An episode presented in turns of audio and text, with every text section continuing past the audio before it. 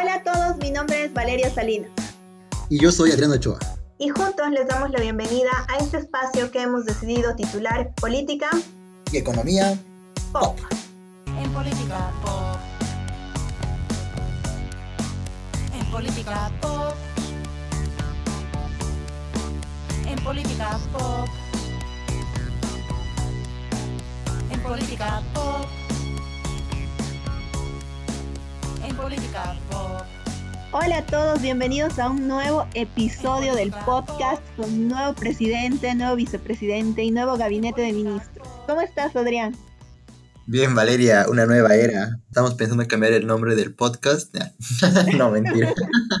Con un nuevo escenario y vamos a hablar de eso justamente. ¿Puedes darnos un, un índice de los temas de hoy? Hoy día tenemos mucho de qué hablar porque ha sido un fin de semana lleno de eventos, visitas, discursos, absolutamente todo, hasta el día de hoy que ya hemos podido conocer al nuevo gabinete de ministros. Así que nos vamos a ocupar de analizar un poco la posesión y los invitados eh, a dicho acto, el COVID, porque hemos recibido muchos invitados internacionales y también ha habido aglomeraciones de apoyo al, al nuevo presidente Luis Arce, los discursos del presidente y del vicepresidente, el gabinete y la representatividad de movimientos sociales en el mismo y además los disturbios que no han faltado este día lunes en viceministerios, en la FEJUVE, en la Ciudad del Alto, así que tenemos mucho de qué hablar hoy día. Exactamente, y como nadie escucha un episodio que dura más de 20 minutos, vamos a empezar rápidamente. Bien, Valeria. Eh, posesión y los invitados. Hubieron dos posesiones, uno el acto simbólico que, bueno, que hay desde la posesión de Evo Morales en Tiahuanaco y la posesión normal. ¿Qué opinas de cada una de ellas? Primero, me ha llamado la atención de que el, em, la investidura en Tiahuanaco ha sido un misterio hasta el último momento, porque se ha dicho mucho de que iba a haber, de que no iba a haber, de que no había presupuesto, pero ya había el vestuario. O sea, es como que lo han tenido así como que muy en ascuas hasta, hasta el final. ¿Y por qué? La verdad es que ha habido muchos, ha habido muchos, muchas teorías acerca de esto. Incluso han hablado de por un tema de seguridad del, del presidente y del vicepresidente. Estaba también esto del tema presupuestario, de que no había un presupuesto para hacer la investidura. Pero pienso que hablando políticamente, era necesario hacer este acto por lo que representa una vez más, eh, a pesar de que Luis Arce no tiene un apellido indígena, no proviene de un pueblo originario ni nada por el estilo, él es la cara de un partido que defiende a los movimientos sociales y a los pueblos indígenas. Por lo tanto, creo que eh, era menester que participe de este evento que más que nada es simbólico, ¿no? O sea, muestra, da esa cara de decir yo nuevamente participo de esto para reafirmar que defiendo las creencias populares, que estoy cerca de lo que es la cosmovisión andina y demás, y además de que tenemos un, vicepresidente que conoce muchísimo de todo esto y que él sí proviene de, toda esta herencia eh, fuerte indígena. No sé tú qué piensas, siendo Luis Arce, ¿tú habrías hecho esta investidura en Tiahuanaco o no lo hubieras hecho? Sí, y estoy de acuerdo totalmente contigo de que, bueno, creo que ahora ya va a ser como que parte de la, de la tradición o del protocolo tener este tipo de, de investidura, porque considero de que el país tiene esa mezcla de, de, esos dos mundos, ¿no? Un sector que representa el partido de, del MAS indígena, que tiene esas tradiciones y gran parte de, del país, y la posesión tradicional, que igualmente es importante porque es protocolar y es bastante fastuosa y bonita y todo, pero creo que ambas son necesarias y yo, si hubiera sido Luis Arce, sí hubiera dicho ambos porque tal vez alguno se podría haber disgustado si es que alguna no se hubiera realizado como se hace habitualmente. Sí, totalmente de acuerdo. Mejor llevarte bien con todos, ¿no? Sí, sobre... Inclusive tal vez es que en algún momento va a haber alguna posesión en Samaipata o algo así. Entonces, ah, estimo que en algún momento vamos a tener posesiones más, más ceremonias de posesión, pero está bien porque es parte de la, de la revalorización de nuestras culturas y tradiciones. Está bien, en mi opinión. Sí, yo también opino lo mismo, comparto lo mismo. De hecho, sería interesante que por más que no tuviéramos un presidente eh, de Oriente todavía, se reconozca también, ¿no? Es, eso para mí nos falta y, hace mucha falta en el movimiento al socialismo que diga, ok, está todo bien con la huipal y demás, pero por ejemplo yo no entiendo por qué han retirado la bandera del patujú en los actos oficiales, no lo entiendo, que eso ha causado controversia y ha causado molestia en ciertas personas, pero curiosamente también la banda presidencial de Arce llevaba la huipala y llevaba el patujú. Y la cantuta más. Ajá, mientras que la banda de Evo Morales había hecho incorporar la huipala, Janine Áñez se puso esa banda presidencial con huipala y luego voló la huipala. Y ahora tenemos en la nueva banda presidencial de Arce, tenemos como que la representatividad de la parte andina con la huipala y la parte oriental con el patujú. Entonces yo no sé, si puede estar en la banda presidencial, yo no sé en qué afecta que haya una humilde bandera de un patujú ahí, que también es parte de lo que es Bolivia, porque eh, no sé si has visto que al lado derecho estaban un montón de banderas bolivianas y al lado izquierdo había como cinco huipalas súper grandes. Hay un patujú. Estaba bien. Mira, siendo un poco abogado del diablo, voy a decirte que tal vez porque las banderas, banderas, banderas son la bandera de Bolivia y la bandera y huipala, ¿no? Mientras que el patujú es más una flor y bueno, debe ser la bandera con un patujú al medio o una bandera con una cantota al medio. Entonces, bueno, defendiendo eso, ¿no? Pero igualmente sí me gusta de que en la banda presidencial se hayan incluido estas flores y dado que estamos cada vez redescubriéndonos varias tradiciones antiguas que teníamos en Occidente, Oriente, Sur, en algún lugar, tal vez en unos años vamos a tener una banda presidencial con muchos símbolos que nos hayamos acordado que teníamos que estaría bueno, porque mientras mayor representatividad haya de todas las regiones, a mí me parece mejor. Sí, es mejor integrar a todos que tratar de sacar a aquellos que no nos gustan.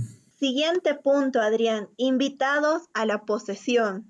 ¿Crees que faltaba alguien? ¿Ha sido sorprendente que haya venido alguien? ¿Qué opinas de los, de los mandatarios y de las autoridades que han llegado a Bolivia para la posesión? Creo que es eh, más lindo cuando hay mayor cantidad de invitados, no sé si hubieran podido venir Colombia, Perú, Argentina, Brasil, Argentina, Brasil, que son nuestros grandes compradores y socios comerciales naturales, hubiera sido lindo, pero este contexto del COVID creo que ha dificultado, pero igualmente habitualmente es partícipe, pero creo que hoy, mañana está en juicio Vizcarra, así que han venido, o sea, han podido, han venido los necesarios. Para mí, gran ausencia, Venezuela. O sea, sí sé que hay un tema de contexto pandémico y demás, pero ha sido sorprendente que alguien que tiene tanta empatía con el movimiento de socialismo como es eh, Maduro no haya estado presente. También me llamó la atención un poco la ausencia de México, porque bueno, al final es allí donde recibieron a Evo Morales en un principio, entonces también es como que hay cierto, no sé, amistad o buena relación, pienso yo. Y eh, por otro lado, me parece que la gente ha hecho como que mucho alboroto hablando de que por qué había llegado el rey de España porque eh, si revisamos posesiones anteriores, la mm, realeza española no ha fallado una sola vez a la posesión de los mandatarios en, la gestión de, en, los 14 años de Evo Morales, siempre han venido. Entonces es como leí así algunos comentarios de que por qué viene, si es que él sabe de monarquía y no sabe de democracia, quién lo ha invitado y demás. Pero no es la primera vez que viene. O sea, Tal vez no había venido el rey, pero el príncipe de Asturias había estado aquí representando a la, realeza de España. Y otra gran controversia que ha generado la presencia del rey aquí ha sido esa reverencia que ha hecho Andrónico Rodríguez al momento de saludarlo, que han, y además que ha habido otra foto más en la que parecía que mm, eh, dos de las personas que les han recibido eh, se habían hincado delante del rey de España y uh, desató un montón de comentarios en redes sociales. Piens, eh, la foto era un tema de perspectiva, nunca nadie se hincó delante de él. Andrónico sí hizo una pequeña reverencia. Pero le devolvió la reverencia, solamente le hizo una referencia porque le nació a él. Pero si tú veías cómo ha saludado a los demás presidentes, o sea, no se agacha en lo más mínimo, Andrónico pero cuando ve al rey de España sí se agacha. No es que tampoco se ha tirado al piso, pero sí ha hecho una pequeña reverencia. Y yo lo, lo, digamos, es como que yo pienso que más que nada ha sido por un tema tal vez de desconocimiento del protocolo oficial, porque hablando en tema protocolar, eh, ya no es obligatoria la reverencia a los reyes, y más aún si es que no eres de España, porque de hecho quienes hacen la reverencia en España por lo general son aquellos que, pertenecen a los partidos de derecha, ¿no? Entonces aquí sido así como que tal vez Andrónico ha dicho, sí, rey, decodifico, reverencia, porque claro, también Andrónico es joven y yo pensando he dicho, tenemos casi la misma edad en un acto tan importante la primera vez y demás, a lo mejor te pones nervioso y bueno, ahí como que te equivocas un poco, digamos. Yo no estoy seguro, pero he visto en otra imagen igualmente de que era más una devolución de reverencias, porque también creo que el rey había hecho una pequeña reverencia, pero bueno, sí, como dices, igualmente yo en el lugar de él, sí, sí te da un poco de pánico escénico, ¿no? En el momento y de nervios. Y de los invitados, igualmente, con, con relación a que, a que el rey venga, creo que seguramente es tradición de que los países que eran imperios o que tenían colonias siempre van a los países donde, donde, han tenido influencia. No sé si a manera de reafirmar, pero por lo menos sí de mantener esa buena, de mantener esa relación.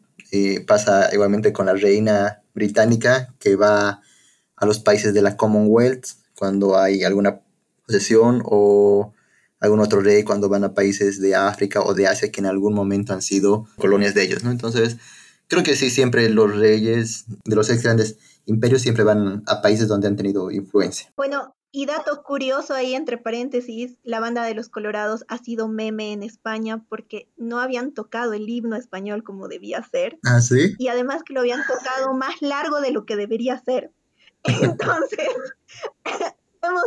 ahí hay unos cuantos memes sobre una banda que no estaba del todo atinada tocando el himno al hacer un recibimiento protocolar, lo cual es también bastante curioso, no creo que, que, pase muy seguido, pero han debido tener poco tiempo de ensayo. Ahora, Vanessa, el COVID, ¿aún existe el COVID o qué ha pasado con el COVID durante todos estos días de fiesta y de posición que todos se han olvidado de él? El COVID yo creo que es, en Bolivia nosotros tenemos una tendencia a que cuando hay fiesta y celebración, no sé, viene Todos Santos, viene carnavales, viene todo eso y el mundo se detiene. Si hay bloqueo ese día no se bloquea, si hay manifestación ese día no hay manifestación y yo creo que ahora en ese pensamiento hemos visto hay posesión, hay fiesta, no hay COVID, porque todos se han olvidado de que estamos en una pandemia y cielos, o sea, yo he visto, he pasado por San Francisco eh, el, día que estaban en vigilia nocturna y dije, oh cielos, ¿qué va a pasar con el COVID? Y ya mientras hacían los periodistas las entrevistas en la mañana de la posesión, estaban todos muy felices ahí, eh, bailando, cantando y demás, algunos con barbijo, otros sin barbijo, otros con el barbijo mal puesto. Y además de que hemos recibido gente de España, de Irán, países que le han pasado re mal con el COVID, eh, Argentina también, todo sin barbijo, incluso ha habido una niñita que ha ido a entregarle flores al presidente de Irán y el presidente la ha besado, pobre niña, pobre madre, o sea, yo he dicho, ¿qué ha pasado aquí con el, ay, cuidémonos del COVID? Pero ojalá que no, y además de que ha habido excesos también en el festejo del, movimiento del socialismo y la gente que ha venido a apoyarlos, y, o sea, tú sabes que cuando se consume bebidas alcohólicas, yo creo que lo último que vas a estar diciendo es, no tomaré de la misma botella, no tomaré del mismo vaso, así que ojalá que no tengamos así un rebrote al tiro con toda la, aglomeración de gente que había. No sé cómo será cuando uno se emborracha porque nunca lo he experimentado, pero sí, me imagino que tienes razón, Valeria. Qué inocente tú. Pero sí, creo que nos hemos relajado totalmente del COVID estos días. Está mal, supongo que la algarabía le ganó a la gente, pero tendríamos que tener casos en unas dos semanas, una pequeña explosión. No, y sabes qué es lo peligroso, que han llegado muchas personas de diferentes comunidades a brindar el apoyo y había también muchos municipios rurales que no tenían presencia del COVID, porque si no llega al municipio rural alguien con COVID, no se contagian. Pero si ahora esta gente se ha contagiado y va a volver a los municipios o a las comunidades rurales, puede ser bastante catastrófico. Ojalá que realmente no haya habido un contagio masivo y no estemos lamentando las consecuencias, como tú dices, de aquí a 15 días. Exactamente. Ahora veamos el siguiente punto de los discursos. Discursos. ¿Has escuchado los discursos? Tres veces. Mm, a ver, contanos. A ver, eh, discursos pro- eh, protocolares bastante diferentes. Igualmente todos van a criticar, van a decir, ah, que este estaba mal, este estaba bien. Entonces, en mi opinión, el de Choquehuancas ha sido bastante bonito poéticamente, ¿no? Que tenía varios arreglos de palabras y de analogías interesantes. Y, y en general sí me ha gustado. De Luis Arce igualmente estaba interesante, pero lo que más llamaba la atención que era un poco más confrontacional, ¿no? Cuando usualmente lo veíamos al ministro como alguien tranquilo, apaciguador, pero este sí ha sido un poco más eh, directo. Entonces sí, eso me ha sorprendido un poco. Pero bueno, es el discurso igualmente. Ahora, ¿qué hay detrás de ese discurso? Tendríamos que analizarlo bastante detalladamente, como por ejemplo decir, como dijeron algunos, de que él trataba de mostrar de que él era el jefe ahora y, y que iba a ser un poco más estricto o como decir, como una analogía que se manejaba como los hombres sin ombligo, o sea, él no viene de nadie, él es solito. Tal vez tra- trata de demostrar eso. Esas eran, creo, las grandes diferencias de los discursos y en general sí me han gustado. ¿Tú, Valeria? A mí me ha gustado mucho, eh, siempre me ha gustado el estilo del ex canciller, ahora vicepresidente, porque es como que muy místico y hace mucha alusión a todo lo que tiene que ver con la cosmovisión andina y toda esta visión del mundo eh, ancestral. Él ha hablado del Hiwasa, eh, haciendo referencia a la muerte del yo para vivir en comunidad y entendernos como un todo. Ha hablado también de volver al taipi, volver al centro, y también ha hablado de la horizontalidad y el equilibrio que debería existir en un gobierno, hablando, eh, haciendo como que una um, comparación con el cóndor, que si no tiene el ala izquierda y la derecha en equilibrio, el cóndor no puede volar, como que tratando de, de vincularlo con la izquierda y la derecha, que ahora están un poco peleadas en el país. Y una frase que me llamó la atención es que ha dicho el poder puede corromper, ¿no? Y si él es consciente de que el poder puede corromper, esperemos que a partir de esa ideología no exista ese poder que, daña a, un liderazgo que puede ser sano, puede plantearse desde una buena voluntad. Esperemos que no sea así. Y como tú dices, Arce, yo primera vez le he escuchado con esa voz tan aguerrida a Luis Arce, que dije, ¿de dónde sacó esa voz? Y fue sorprendente para mí, la verdad. Mm, me, me, llamó la atención el momento en el que se emocionó en el discurso al empezar a recordar el, el noviembre pasado, porque pienso que solamente quienes lo han vivido en carne propia y de cerca siendo políticos saben lo que ha sido ese momento, ¿no? O sea, han debido tener preocupación, miedo, rabia, impotencia, no sé. Entonces yo pienso que ha sido como que volver a ese momento y, recordar los sentimientos a flor de piel que le habían generado y un año después ahora encontrarse jurando por eh, la presidencia de Bolivia, eso también me, me ha llamado la atención y dos discursos completamente diferentes. Muchos periodistas dicen que ambos han sido conciliadores. Para mí, uno ha sido místico slash conciliador y el otro de conciliador he tenido, eh, no le he visto tan, tan conciliador. Yo me esperaba algo como que mucho más de vamos a vivir en paz y así, no ha sido tanto. Sí, Valeria, ¿y tú crees que, porque en la, en la posesión de Luis Arce y de Evo Morales, si ambos como que casi se quiebran o se ha visto una pequeña lágrima por ahí, mientras que hay otras posesiones mmm, que no ha habido ese caso, ¿tú crees que está bien o, o, o, que no está bien ese sentimentalismo? O sea, ¿tú, tú crees que te partirías cuando esté en, en el caso de que alguna vez Varias Salinas, presidente del, del, Estado Plurinacional de Bolivia, ¿te quedarías o, o, serías fuerte y no demostrarías sentimiento? ¿Demostrarías fortaleza? Tú sabes que yo soy una mujer fría. Ay, yo creo que me, no. yo creo que me partiría en 24. No, yo también. O sea, yo pienso que ese, quebrantamiento que existe parte mucho de, de, un proceso que es muy sacrificado. O sea, no es decir, yo me voy a postular para presidente y me voy a echar en mi cama a, a esperar que gane. O sea, arriesgas muchas cosas, seguramente descuidas familia, tal vez hasta recibes reclamos de parte de tus hijos, de parte de tu familia por esos descuidos. Te han dicho mil y un cosas a lo largo de toda tu campaña, te han acusado de N historias, ciertas, no ciertas, o sea, es una lucha. Entonces es como que, wow, lo he conseguido y yo creo que solo tú sabes todo lo que has arriesgado y has jugado por tratar de ser presidente. Entonces yo creo que es lógico que te emociones. Yo creo que más allá de que todo lo que has sacrificado, que también es un factor importante para, para esa lágrima de lo conseguí o que, o que ya por fin acabó esa parte, darte cuenta de que vas a ser el hombre o la mujer número uno del país, o sea, o sea, es como que el honor más grande que puedes tener y el que no se rompe ese momento, yo digo que no tiene sentimientos y no va a tener sentimientos durante toda su gestión. Le haría un análisis de que si no es un robot, así que yo creo que de verdad que creo que alguien que asume ese cargo tan importante sí tiene que tener un pequeño quiebre, aunque sea. Aunque sea una voz temblorosa en medio de su discurso. Algo, algo. Bueno, qué linda esa parte. Siguiente punto.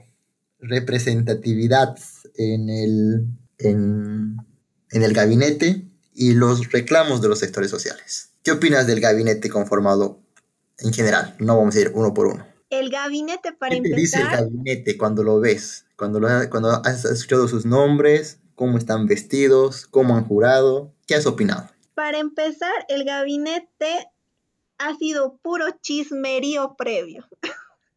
Porque han lanzado nombres, pero N nombres que yo no sé de dónde, de- era así chisme. Incluso Adriana Salvatierra estaba como ministra de Economía y yo dije, no, yo no creo. ¿No? Y estaban como que dando vueltas y vueltas. El único que fue así como que rumor certero fue la ministra de la presidencia, que varias personas esta mañana estaban diciendo que era muy probable que sea ministra de gobierno de presidencia por la cercanía a Arce. Mm, ¿Qué cosas no me gustan del gabinete? Que me parece que son muy pocas mujeres. Me hubiera gustado que haya más mujeres. Em, sin embargo, también yo defiendo que nunca hay que poner mujeres por poner mujeres y decir soy inclusivo con las mujeres, sino que hay que poner mujeres que sean capaces de verdad. No, entonces, no, no tienes que utilizarlas como si fueran una flor para adornar tu inclusividad. Em, entonces, mm, no conozco a dos de las ministras, eh, un poco sí he escuchado de la ministra de la presidencia, de las otras dos ministras no sé mucho. Eh, me ha llamado la atención de que todo el gabinete haya estado con traje de manera muy formal eh, en cuanto a los varones. No todos llevan, mm, creo que solamente uno llevaba corbata, dos creo, pero me ha llamado la atención eso porque estábamos eh, acostumbrados a ver siempre en un tema de código de vestimenta esa representatividad de los movimientos sociales que no llevan traje y corbata, o incluso también veíamos algún casco minero en alguna de las posesiones, cosa que no ha habido ningún simbolismo de representatividad de pueblos indígenas ni de movimientos sociales, lo cual me parece que le va a poner un poco difícil la situación a Arce. Sí ha, ha hablado de que va a haber un nuevo Ministerio de Culturas encabezado por una mujer, que los rumores dicen que va a ser una Bartolina muy fuerte, así que supongo que ahí estará la representatividad con ella. Em, y sobre el juramento, eh, según yo, porque yo lo vi desde un canal que enfocó de un ángulo en el que se veía que todos habían levantado la mano izquierda, después ya revisando las fotos contigo hemos visto que había diversidad de símbolos al momento de la, de la jura. Ha habido el brazo levantado eh, que, que identifica el movimiento al socialismo, ha habido gente con mano en el pecho y también ha habido el ministro de Salud jurando con la señal de la cruz. ¿No? Eso nos dice como que hay diversidad ahí de, de creencias y tal vez no hay posiciones tan extremas. Inclusive el mismo presidente jurando con la mano en el pecho, ¿no? Que sí, porque Evo Morales y casi todas las autoridades antes eran con la mano izquierda, con el puño izquierdo en alto siempre, pero él con la mano en el pecho de, de, de creer en uno mismo o de dar todo lo mejor de uno mismo. Pero como dices, en la parte del juramento hubo una diversidad, inclusive hay una persona que está con el brazo derecho levantado, que seguramente luego se dio cuenta de que era el brazo equivocado. Pero sí, esa, esa, esa particularmente de la pluralidad, sí, sí la valoro, porque antes era más que todos tenían que estar con el, con el, con el puño izquierdo arriba. Porque sí, o sea, es cierto, no hemos visto como en otros gabinetes del movimiento al socialismo que haya un guardatojo o que haya una vestimenta indígena o que haya vestidos de pollera. Que eso no significa que no estén representados, en mi opinión. ¿ya? Que es lo que luego varios movimientos ya estaban saliendo a reclamar esta, en la misma noche de decir de que no, que no están representados y todo. Pero es que no es, sí es cierto que tu vestimenta te representa, pero yo puedo ser alguien que representa un gran segmento y no voy a estar vestido tal como ellos, no voy a, no voy a por fuera ser igual que ellos, pero por dentro sí puedo, eh, puedo sentirme identificado y defender lo que ellos piensan, sienten y lo que anhelan. Entonces, creo que esa parte de vestimentas sí es bonito verlo, pero tampoco creo que no estén representados los eh, varios sectores. Yo creo que de, momento sí le tengo fe al gabinete, me interesa. Hay dos nombres que no me agradan mucho, pero luego con el tiempo iremos diciendo, yo siempre sabía que este iba a hacerlo mal o no. Ahora, otra cosa curiosa del gabinete es que se ha prometido mucha juventud y una renovación total de las personas, de, o sea, que no iban a quedar como que los ex eh, representantes del movimiento del socialismo del anterior régimen.